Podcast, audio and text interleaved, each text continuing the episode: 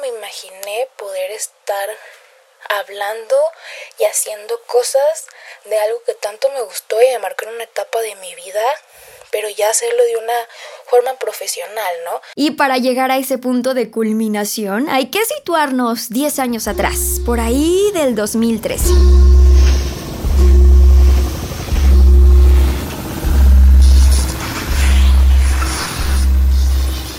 La adolescencia. Esta que es una de las etapas que sin duda marca tu personalidad por el resto de tu vida, la secundaria. Ceci en ese entonces formaba parte de un grupo de amigas donde todas, menos ella, pasaban el día escuchando y hablando y hasta investigando todo de la banda del momento, One Direction.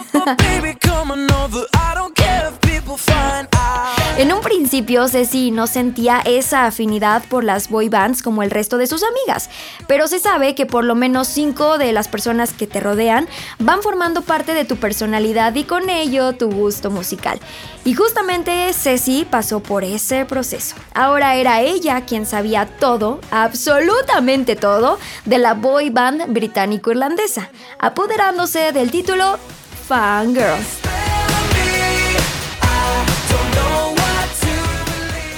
Ser fangirl me cambió la vida porque me permitió conocer muchísimas personas, pero sobre todo ver Em, las cosas de una forma muy distinta. Gracias a ese fanatismo, Ceci pudo con toda certeza definir qué quería para su vida futura. Y no, no era estar en una banda tocando algún instrumento o cantando, sino más bien siendo aquella persona que inicia la carrera de una banda, quien sabe la fórmula perfecta para el lanzamiento de una canción y que ésta se convierta en un hit mundial, la que conoce cómo preparar un concierto y bueno, en resumidas cuentas, la que sabe que producir algo para un fan es lo mejor.